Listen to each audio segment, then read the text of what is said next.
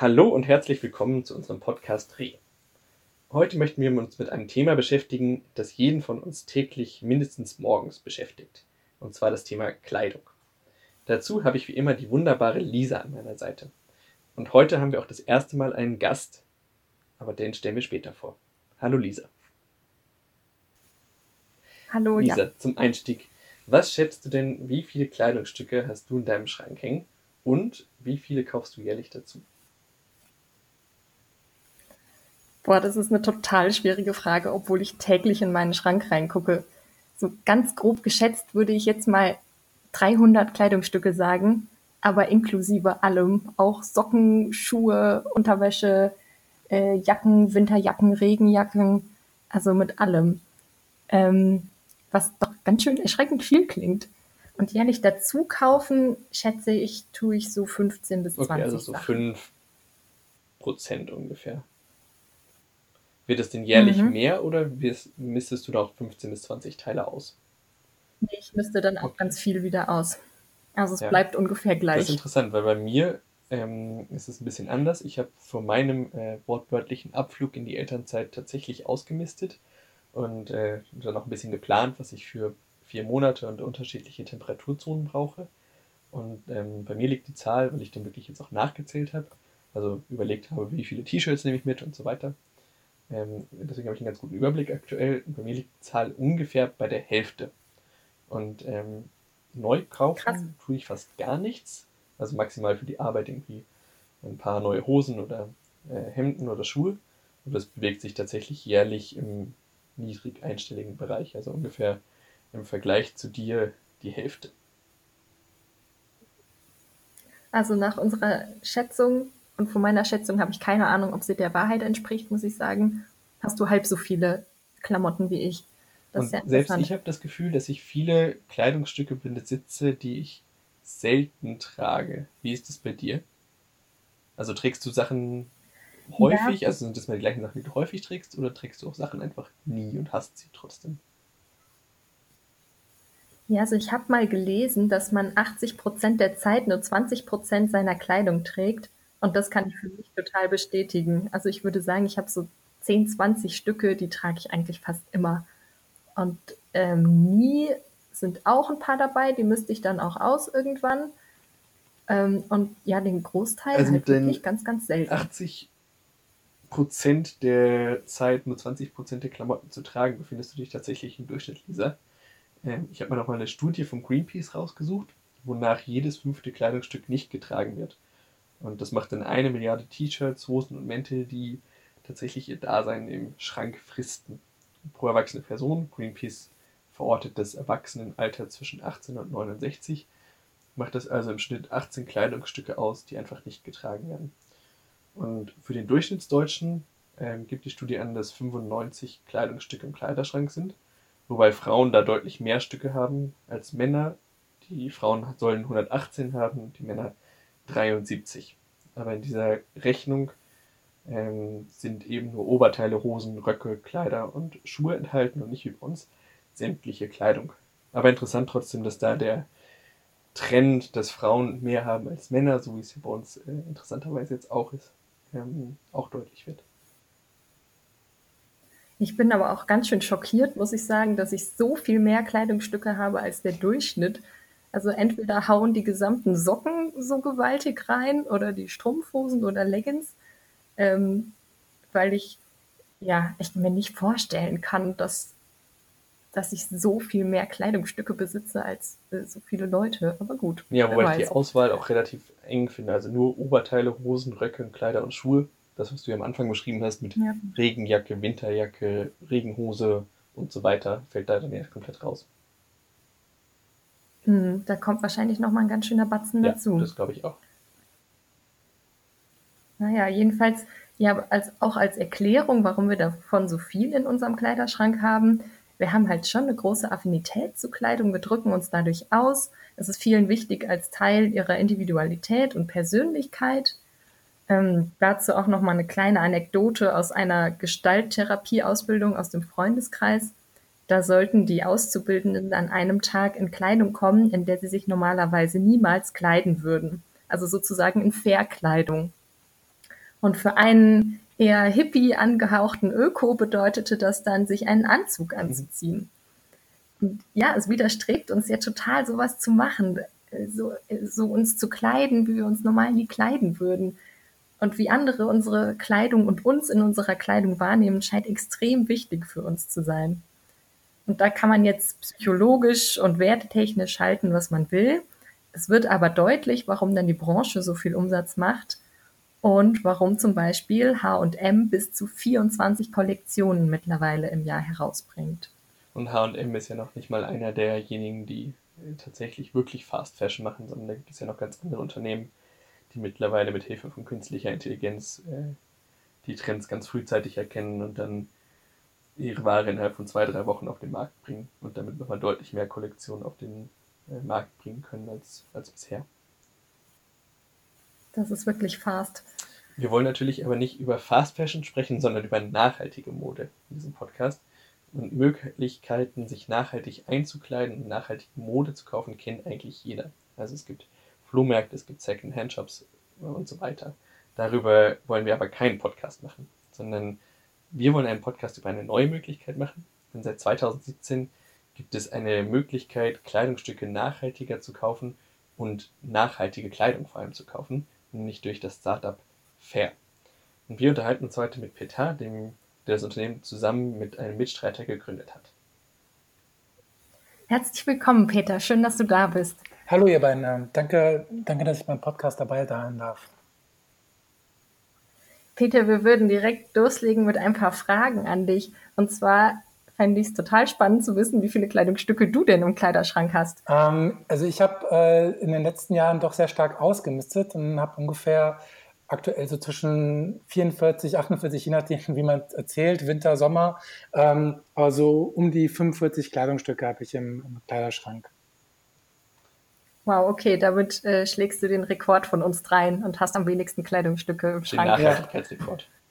Genau. Ja. genau. Also ich habe in den letzten Jahren sehr viel versucht, äh, einfach halt auszumisten. Also ich, wenn du mich vor zwei oder drei Jahren gefragt hättest, äh, wäre ich da deutlich, deutlich ähm, mehr beim Durchschnitt gewesen. Aber wirklich versucht zu reduzieren und äh, die Dinge, die ich habe, sind dann auch alles Lieblingsstücke und die trage ich dann wirklich, freue mich jedes Mal, wenn ich sie tragen kann. Das ist eine sehr schöne Beziehung zu Kleidung. Das ist äh, vielleicht nochmal dann deutlich anders als Lisa mit ihrer 80-20-Regel. Ja. Ähm, das Unternehmen und samt der App wurden ja von dir und Petro gegründet und entwickelt. Hm, vielleicht kannst du nochmal erzählen, wie es zu der Idee überhaupt kam. Ja, gerne. Ähm, äh, Pedro und ich kennen uns, bevor wir bei Färb gearbeitet haben, haben wir äh, bei Rocket Internet in Berlin gearbeitet und haben da mit verschiedenen Online-Fashion-Unternehmen zusammengearbeitet und äh, sind so natürlich auch in direkten Kontakt mit ähm, dem Modekonsum und der Modewelt gekommen, wie sie heute stattfindet. Weniger jetzt aus dem kreativen Bereich, weil für viele Leute ist Mode ja auch Kunst, ähm, aber sondern mehr wirklich aus dem aus der Sicht des Handels und natürlich aus im Onlinehandel. Und wenn man sich den Onlinehandel anguckt, zum Beispiel, ähm, mehr, teilweise mehr als 50 Prozent im Fashion-Bereich der der Bestellungen werden wieder zurückgeschickt.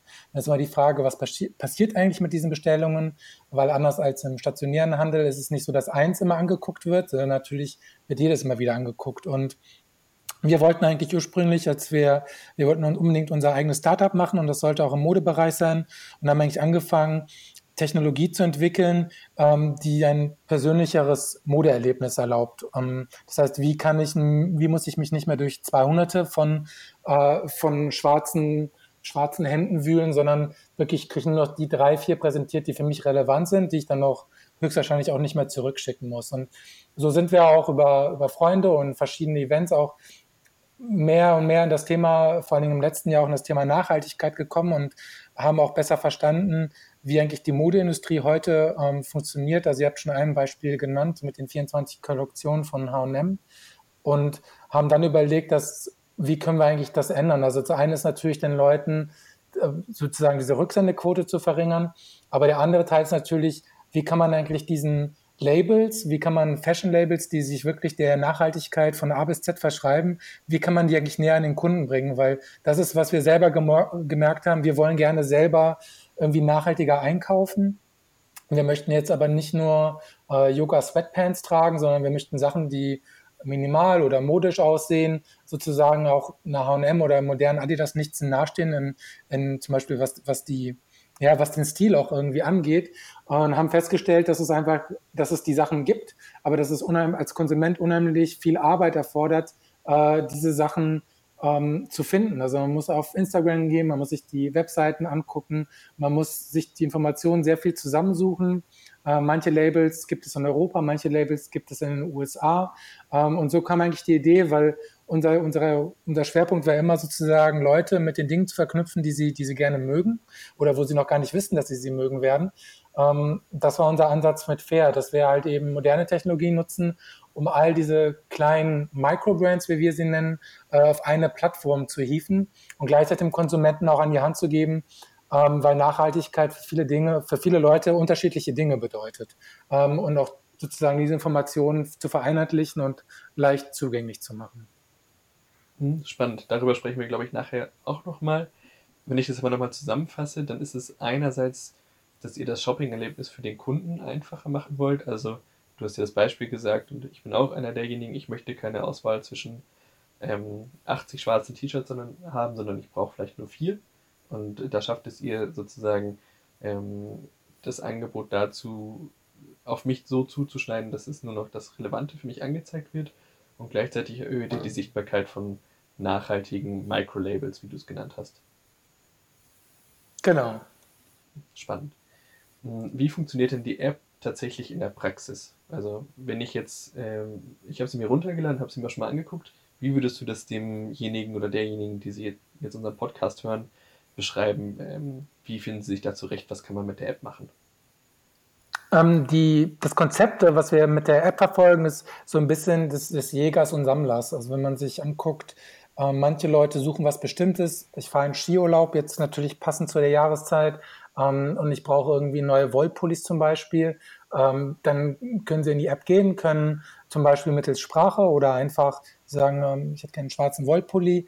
Und dann findet die App eben Ganz klassisch zeigt einem die verschiedenen Angebote, man kann sich die Fotos angucken und äh, wenn man einem etwas gefällt, kann man die entweder auf die Wunschliste packen oder natürlich leiten wir die Leute dann entsprechend auf die Labels weiter und können sie dort direkt kaufen und bestellen. Ähm, das zweite ist eben eher so dieses Sammeln, Inspiration.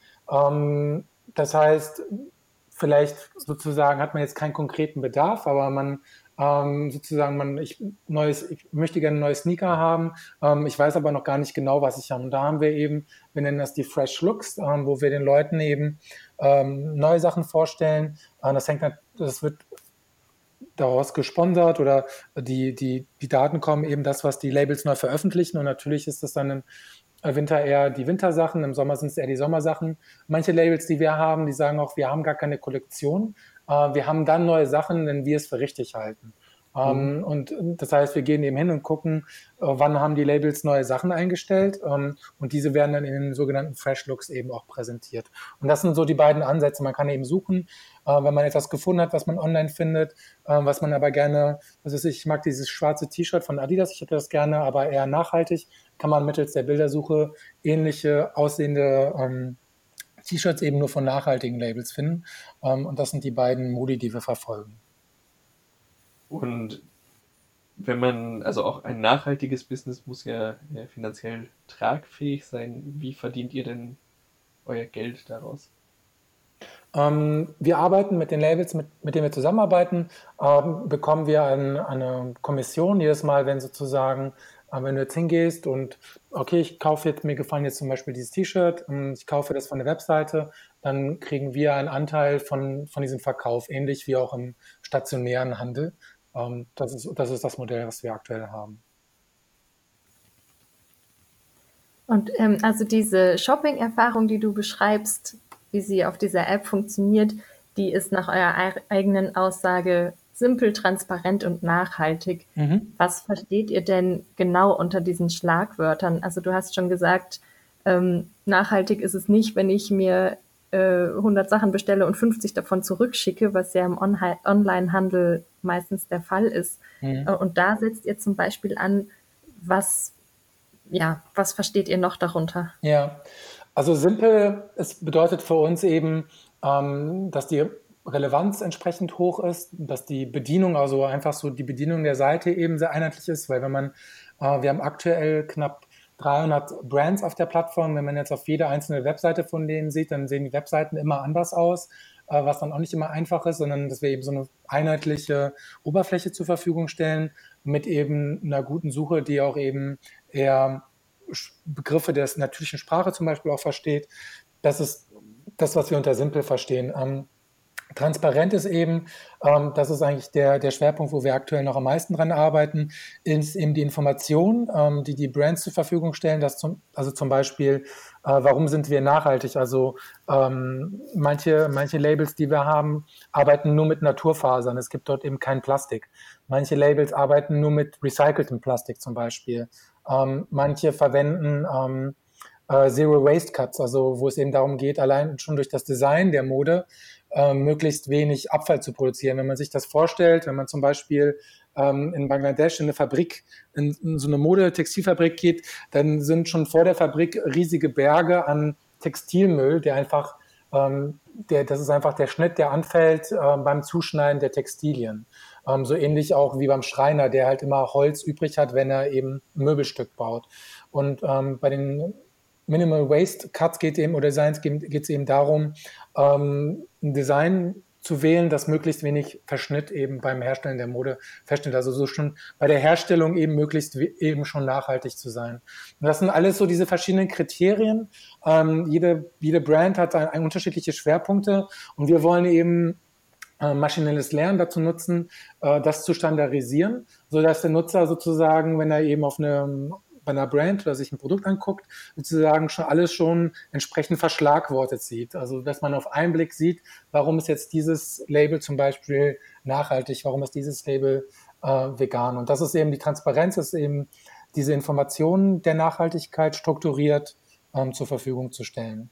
Und ähm, nachhaltig ist eben, äh, bedeutet für uns, dass, äh, dass Nachhaltigkeit eben nicht nur ein Produkt ist. Es gibt mittlerweile von Adidas hat bestimmte Produkte, wo sie mit nachhaltiger Baumwolle zum Beispiel arbeiten. Es gibt von Hugo Boss gibt es äh, äh, Schuhe, die mit ähm, veganem Leder, also einem Lederimitat sind. Ähm, für uns ist eben wichtig, dass Nachhaltigkeit eine sogenannte Brand Value ist. Das heißt, äh, die komplette Kollektion äh, ist in irgendeiner Form einem Nachhaltigkeitsthema gewidmet und das kann eben Recycling sein, das kann vegan sein. Ähm, das ist nicht immer ganz einfach, weil Nachhaltigkeit in sehr vielen äh, Facetten stattfindet. Also zum Beispiel eine Brand, die äh, Minimal Waste Design hat, aber sozusagen normale Textilien verwendet, äh, könnte man sagen, ist das noch immer nachhaltig. Und wir sagen halt eben ja, weil jeder Schritt sozusagen äh, bei den verschiedenen Aspekten, sei es beim Design, sei es bei der Produktion, sei es bei der Lieferung, ähm, ist für uns ein Schritt in die richtige Richtung. Und ähm, wir sind noch nicht diejenigen, das ist nachhaltig und das ist nicht. Ähm, unser Ziel ist es, diese Informationen transparent darzustellen, damit der Konsument letztendlich seine eigene Entscheidung auch fällen kann. Ja, okay. Also ihr richtet euch bei der, bei der Nachhaltigkeitsdefinition schon auch nach den Labels. Also die sagen, was ihr Fokus ist und ihr listet das auf sozusagen. Das ist dann der Anspruch. Genau. Ich glaube, der, der, der, der Grundpfeiler ähm, ist für uns, dass die Informationen frei verfügbar sind. Ich glaube, was auch nochmal über, über dem Nachhaltigkeitsthema, was hinsichtlich Produktion oder ähm, Textilien angeht, ist natürlich das ganze Thema, ähm, ähm, also Löhne, Arbeitsbedingungen. Ähm, darüber muss halt Transparenz herstellen. Also es muss klar sein, wo werden die Sachen produziert äh, und werden faire Löhne. Das ist für uns an erster Stelle nochmal nochmal noch mal wichtiger ähm, als die Nachhaltigkeit vom Umweltaspekt her, weil gerade in der Modebranche äh, gab es in den vergangenen Jahren und gibt es noch immer viel, äh, viel Mode, äh, wird einfach unter nicht sehr menschenwürdigen Bedingungen hergestellt. Ähm, nur so sind teilweise auch die Preise möglich. Nur so kann ich mir bei verschiedenen Modehändlern ein T-Shirt für einen Euro kaufen. Ähm, dieser Preis muss natürlich irgendwo irgendwie realisiert werden. Und das geht in der Regel auf Kosten der Menschen, aber auch auf Kosten der Umwelt. Und ähm, das ist sozusagen, also die, die Marke muss erstens sichtbar machen, wo werden die Sachen hergestellt, unter welchen Bedingungen. Und dann sozusagen kommt dieser Umweltaspekt nochmal oben drauf. Okay, und behaltet ihr euch denn schon eine Bewertung vor? Weil wenn ich jetzt höre, also die Unternehmen sagen erstmal selber, inwiefern sie nachhaltig sind, äh, da poppt für mich erstmal der Begriff Greenwashing auf. Mhm. Ja, natürlich. Ähm, aktuell verlassen wir uns natürlich darüber, wir machen immer Recherche, also wir gucken uns natürlich die Informationen an, die die Brand ähm, über, über ihre, ihre öffentlichen Kanäle, was sie kommuniziert. Ähm, wir machen natürlich auch so Recherche über Drittquellen. Ähm, äh, wie das genau ist. Also wenn jemand sagt, sie unterstützen soziale Projekte, dann gucken wir uns natürlich entsprechend die sozialen Projekte an. Äh, wir sind, dadurch, dass wir ein sehr kleines Team sind, können wir natürlich nicht die einzelnen Fabriken an, ähm, sozusagen uns angucken. Es gibt natürlich die Möglichkeit durch Testkäufe, wenn jemand zum Beispiel sagt, sie nutzen eben äh, zertifizierte Textilien kann man über Testkäufe, das machen wir teilweise auch, gucken wir uns an, wenn wir die Sachen bestellen, haben die dann das Label im Prinzip. Also es gibt ähm, Ökotex oder GOTS, wo halt eben wo sozusagen externe Firmen die Sachen zertifizieren, die dann auch Audits machen, die vor Ort gehen. Ähm, das gucken wir uns alles an. Also die Recherche, die ein Konsument im Zweifelsfall selber machen müsste, und das wird dann sehr aufwendig, wenn man eine Auswahl präsentieren möchte, die wir aktuell haben. Ähm, das machen wir sozusagen. Aber wir sind noch nicht an dem Punkt, wo wir wirklich selber auch Audits ähm, bei den Brands vor Ort machen ja. oder auch bei den Fabriken. Okay.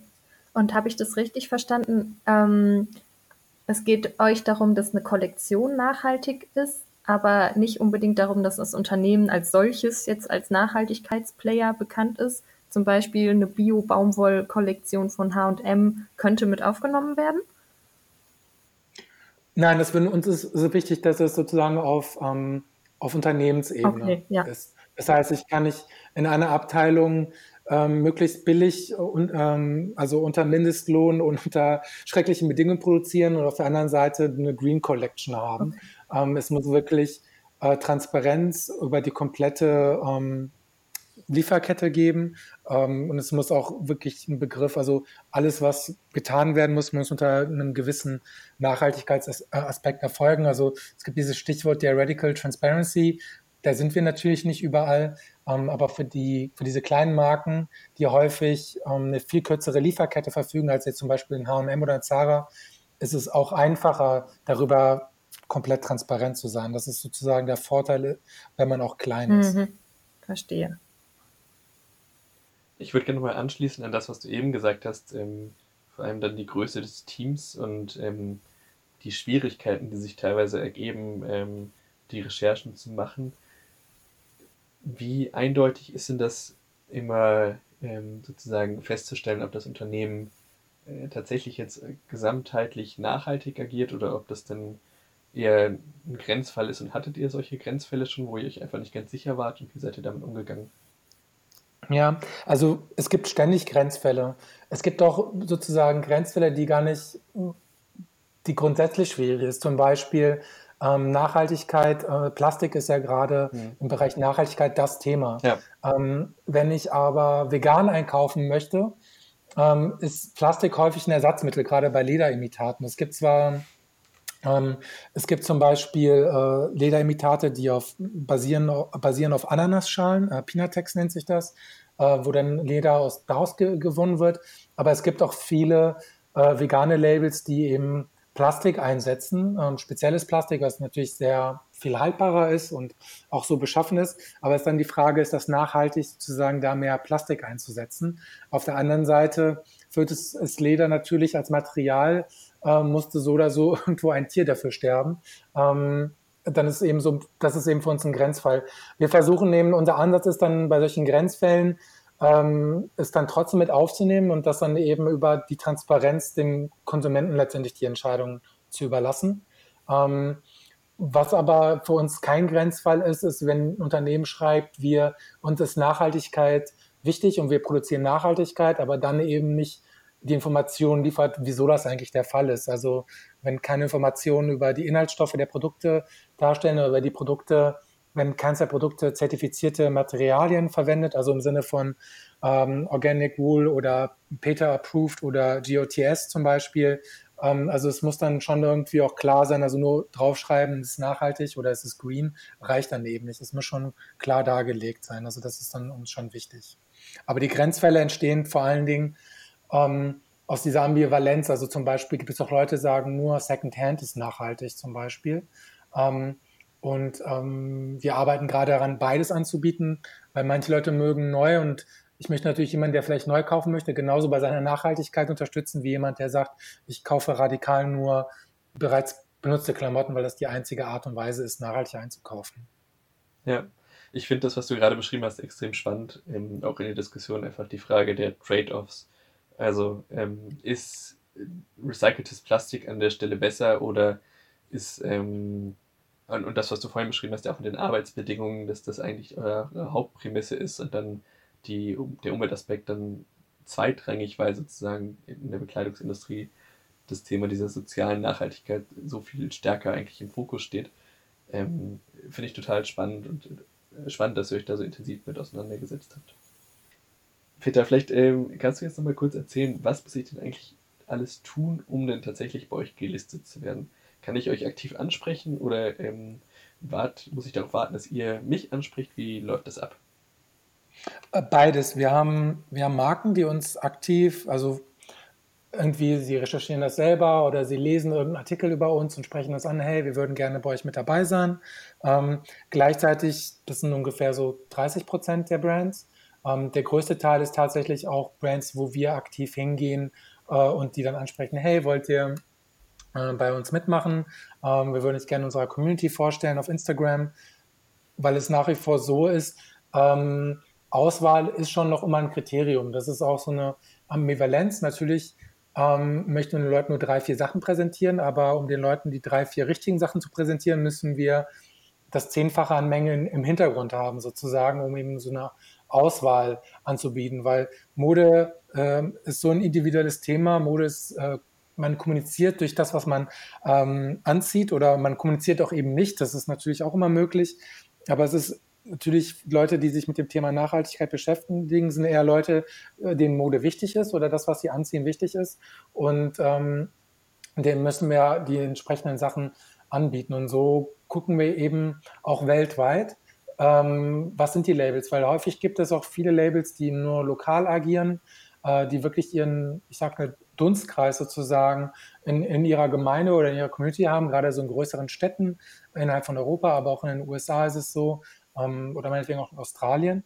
Und ähm, wir versuchen schon, weil unsere, unsere die App auch weltweit verfügbar ist und auch weltweit auch genutzt wird, ähm, sind wir eigentlich die ganze Zeit auf der Suche und gucken, wo sind, wo sind Labels, die eben passen, also die eben die gleichen Werte haben, die wir gerne von, auf, mit Brands haben, die wir auf der Plattform haben, ähm, sodass sozusagen das aktive äh, Sourcing und das aktive Suchen wirklich ein integral, einfach auch ein integraler Bestandteil von unserer Arbeit ist. Und das klingt ja auch wirklich gut, eine möglichst große Auswahl zu haben. Gleichzeitig ähm, öffnet es dann ja wieder einem, ja, eher, ja, einem, einem größeren Konsum die Tür. Und also ich frage mich jetzt, wenn Unternehmen wie H&M 24 Kollektionen im Jahr rausbringen, brauchen wir dann nicht eher eine genügsamere Kultur als noch mehr Modeproduzenten? Mhm. Ähm, ich glaube, das, das, sind zwei Aspekte. Es gibt ja durchaus äh, oder sogar viele der Modelabels, die wir haben, die haben zwei bis drei Stück im Angebot, ähm, die teilweise auch wirklich ähm, on demand hergestellt werden. Also die haben jetzt äh, die, der, eine der Gründe, warum am Ende ein T-Shirt für einen Euro anbieten, ist, anbieten kann, ist ja auch, dass sie dieses T-Shirt 20.000 Mal herstellen und sozusagen über diese äh, Skaleneffekte auch diese Preise ermöglichen. Das heißt, sie kaufen nicht einen Meter Stoff, sondern sie kaufen einen Kilometer Stoff. Ähm, viele der Labels, die wir haben, ähm, stellen die Sachen in sehr, sehr kleinen Stückzahlen her und wirklich nur dann, wenn es wirklich benötigt wird. Äh, oder haben auch Kollektionen, die es seit ein, zwei Jahren gibt. Ähm, natürlich wechseln die Sachen, aber ich glaube, es ist nicht, nicht nötig, 24 Kollektionen in einem Jahr zu haben. Das heißt, diese Masse, dass wir, unser Ziel ist es schon sozusagen, über 100.000 Produkte auch zu bekommen, bedeutet nicht unter, automatisch, dass ähm, wir, wenn die Kollektion sozusagen nicht mehr aktuell ist, dann wegschmeißen müssen, sondern das bedeutet einfach nur, wir haben halt eben eine große Auswahl, weil jemand, okay, ich kaufe mir jetzt mal wieder nach zwei Jahren eine Winterjacke oder nach fünf Jahren eine Winterjacke ähm, und die dann gerade für mich hergestellt ist, ist sozusagen die große Auswahl per se erstmal kein Problem, weil ähm, unsere Datenbank ist geduldig, die Daten sind da drin. Ähm, das Problem entsteht ja erst, wenn die Sachen wirklich produziert werden und dass die Sachen auch so viel auf Halde produziert werden. ähm, und dann sozusagen auch diesen Kreislauf kommen. Äh, die Sachen müssen ähm, äh, produziert werden, dann sind sie nicht mehr aktuell.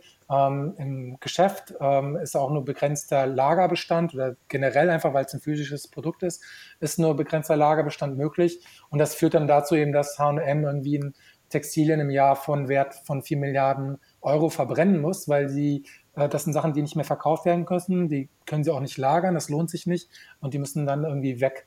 Und ähm, das heißt, per se eine große Auswahl äh, ist nicht das Problem, es ist eher, wie viel auf Halde produziert wird aus unserer Sicht. Ah ja, spannend. Und das ist dann ja auch wirklich ein Vorteil von Onlinehandel, der ja sonst eher als unnachhaltig gilt, weil man eben so viel bestellt und dann so viel wieder zurückschickt. Aber die On-Demand-Produktion wäre dann ja tatsächlich ein sehr nachhaltiger Ansatz im Vergleich zum stationären Handel. Genau, es gibt auch äh, eine aktuelle Studie von McKinsey, die sie zusammen mit der RWT Aachen äh, gemacht haben, wo es halt, wo sie ja sagen, dass im Jahre 2025 halt eben die Produktion komplett automatisiert ist. Und das ist teilweise jetzt schon der Fall bei Sneakern oder bei einfacheren Dingen. Äh, wenn man jetzt eine komplette, komplizierte Jacke nimmt zum Beispiel, oder irgendwelche komplizierten Muster. Ist natürlich nicht so einfach. Aber ich denke mal, die Verbindung von ähm, Automatisierung in der Produktion, ähm, auch dass die Labels über digitale Plattformen oder auch selber direkt mit den Konsumenten ähm, sprechen können, äh, sind auf jeden Fall Wege, um das weiter zu reduzieren. Und unser, äh, wir, wir kommen eher aus dem technischen Bereich und unsere feste Überzeugung ist schon, dass wenn wir die Präferenzen der Leuten besser kennen, was ja auch aktuell auch gerade unter dem Thema Privacy aktuell kontrovers diskutiert ist, mhm. diskutiert wird, ähm, bietet aber auch die Möglichkeit sozusagen eine Überproduktion auch zu minimieren oder zu vermindern, weil man einfach besser abschätzen kann, was sich gut verkaufen wird und was sich nicht gut verkaufen wird. Was dann irgendwie im Sinne der Nachhaltigkeit aus meiner Sicht eher ein positiver Aspekt ist. Also das wäre wirklich mal ein Beispiel, wo Datensammeln wirklich aktiv zum Ressourcenschonen beitragen könnte. Ja, also das ist so der Ansatz, den, den wir auch ein bisschen verfolgen, dass wir über eine ähm, bessere Personalisierung den Leuten halt auch ähm, ja, zielge zielgerichtete Angebote machen können. Mhm. Ähm, aber da überlegen wir natürlich auch stark, wie können wir das in einem Maße machen, der, der auch verträglich ist, ohne jetzt sozusagen in diese gleiche äh, Falle zu tappen, dass man sich ein Jackett irgendwo anguckt und dieses Jackett ein die nächsten zwei Monate online überall verfolgt. Also dass man da, ähm, dass man da eine Möglichkeit findet, um, also dass man beides miteinander kombiniert auch. Also der Schutz der Privatsphäre, aber gleichzeitig eben ähm, der Nutzer eben auch in einer einfachen Art und Weise ähm, äh, sozusagen die Kontrolle darüber behält, wo diese Daten und wie diese Daten genutzt werden. Ja, ihr müsst sicher auch eine einen Disclaimer nach Datenschutzgrundverordnung machen. Ja, genau. Also die, ähm, die ist natürlich für uns auch sehr wichtig, ähm, wobei wir aktuell zum Beispiel noch gar kein, gar kein Login haben. Ähm, das heißt, die komplette App ist, man muss sich nicht dafür registrieren, man, die, die Bestellungen erfolgen direkt auf Seiten der einzelnen Händler, ähm, was sozusagen unseren Datenfootprint auch an der Stelle erstmal minimiert. Okay. Das ist mir übrigens positiv aufgefallen. Und das ist ja, halt mittlerweile ja sehr unüblich. Ähm, ich würde gerne noch mal eine andere Sache ansprechen. Du hattest schon das Gebrauchtkaufen angesprochen und gesagt, dass manche nur das für wirklich nachhaltig halten. Ähm, auch in Berlin ist ja die Second-Hand-Shop-Dichte gefühlt so groß wie die der Dönerläden. Was würdest du denn sagen, ist nachhaltiger, fair oder gebraucht zu kaufen? Ich würde sagen ganz klar beides, weil wenn das T-Shirt so zerrissen ist, dass man ein neues braucht, ähm, dann ist das durchaus ein fairer Grund, ein, äh, neues zu kaufen. Ähm, ich glaube, der, der Mix macht es letztendlich an, weil manchmal ist es einfach schön, auch was Neues in den Händen zu haben. Also ich glaube, ich denke, beides ist wichtig. Ähm, die Menschheit wächst auch, also rein rechnerisch brauchen wir irgendwie auch ähm, mehr Klamotten. Ähm, ich glaube, das NC muss halt in irgendeiner Form ähm, die, der Ansatz von der Kreislaufwirtschaft, von der Circular Economy, also ähm, auch die Sachen, wenn wir sie nicht mehr brauchen, so wiederverwertbar zu machen, ähm, dass daraus auch wieder Neues entstehen kann. Das ist natürlich nicht endlos möglich, weil ähm, eine recycelte Baumwolle, je nachdem, wie sie recycelt wird, ähm, an Qualität einbüßt. Ähm, das heißt, das, das neue T-Shirt aus der recycelten Baumwolle, wenn das nach zweimal Tragen dann auseinanderfällt, weil es falsch recycelt wurde. Es ist auch nicht besonders nachhaltig in dem Sinne. Ähm, es muss halt irgendwie beides geben. Aber es gibt so viele äh, so viele Verbesserungsmöglichkeiten auch in der Produktion. Also wenn man sich vor Augen führt, dass etwa 25 Prozent der weltweiten Chemikalien für die Textilproduktion eingesetzt werden, ähm, dann ist das natürlich ein, ein riesiges Thema. Also Wiederverwendung ist extrem wichtig und da gibt es auch gerade ja im Online-Bereich ähm, sehr viele Sachen. Auf der anderen Seite muss man auch sagen, wenn man in einem typischen Second-Hand-Laden, und da gibt es ja auch unterschiedliche äh, Ansätze von den Luxus-Designerstücken äh, zu jetzt irgendwelchen Läden, die wirklich tonnenweise die Sachen aufkaufen, muss man auch ehrlich sein, also viele der Sachen, die man dort sieht, möchte man eigentlich nicht nochmal gerne anziehen. Ähm, das ist immer so ein bisschen die Frage, ähm, wie man da die richtige Balance findet. Aber aus meiner Sicht ähm, nachhaltig mit Bio-Baumwolle hergestelltes T-Shirt, äh, wo die Arbeiter fair bezahlt werden, äh, ist aus meiner Sicht genauso gut und nachhaltig wie ein T-Shirt, was ich mir vielleicht nochmal gebraucht kaufe. Und eine gebrauchte Unterhose ist immer ein schwieriges Thema. Also es gibt durchaus Dinge, die man ja dann auch gerne neu kaufen möchte. Das stimmt. Und ja, es ist tatsächlich auch schön, da mal wieder ein neues Stück in den Händen zu halten. Ähm, ja, vielen Dank für deine ausführlichen Informationen. Das war sehr, sehr spannend. Ich bin erstmal total inspiriert von der Idee, nur noch Lieblingsstücke im Schrank zu haben und werde das bei meinem nächsten Kleidungsschrank ausmisten berücksichtigen. Ähm, und ich kaufe tatsächlich die meisten Sachen, die ich so neu kaufe, gebraucht und äh, bin jetzt aber doch ähm, ja sehr, also ja, bin sehr positiv überrascht, wie viele nachhaltige Ansätze es doch schon gibt und wie viel man da tun kann. Ja, und für mich als Modemuffel ist es eine Chance, äh, endlich, also dem, dem Kleidungskauf doch noch was abzugewinnen und neue Stücke tatsächlich nachhaltig und fair zu erwerben. Also Peter, vielen, vielen Dank für deine Zeit. Das war sehr spannend. Ja, vielen Dank für eure Zeit und äh, für die spannenden Fragen. Bis bald. Bis zum nächsten Mal. Tschüss. Tschüss.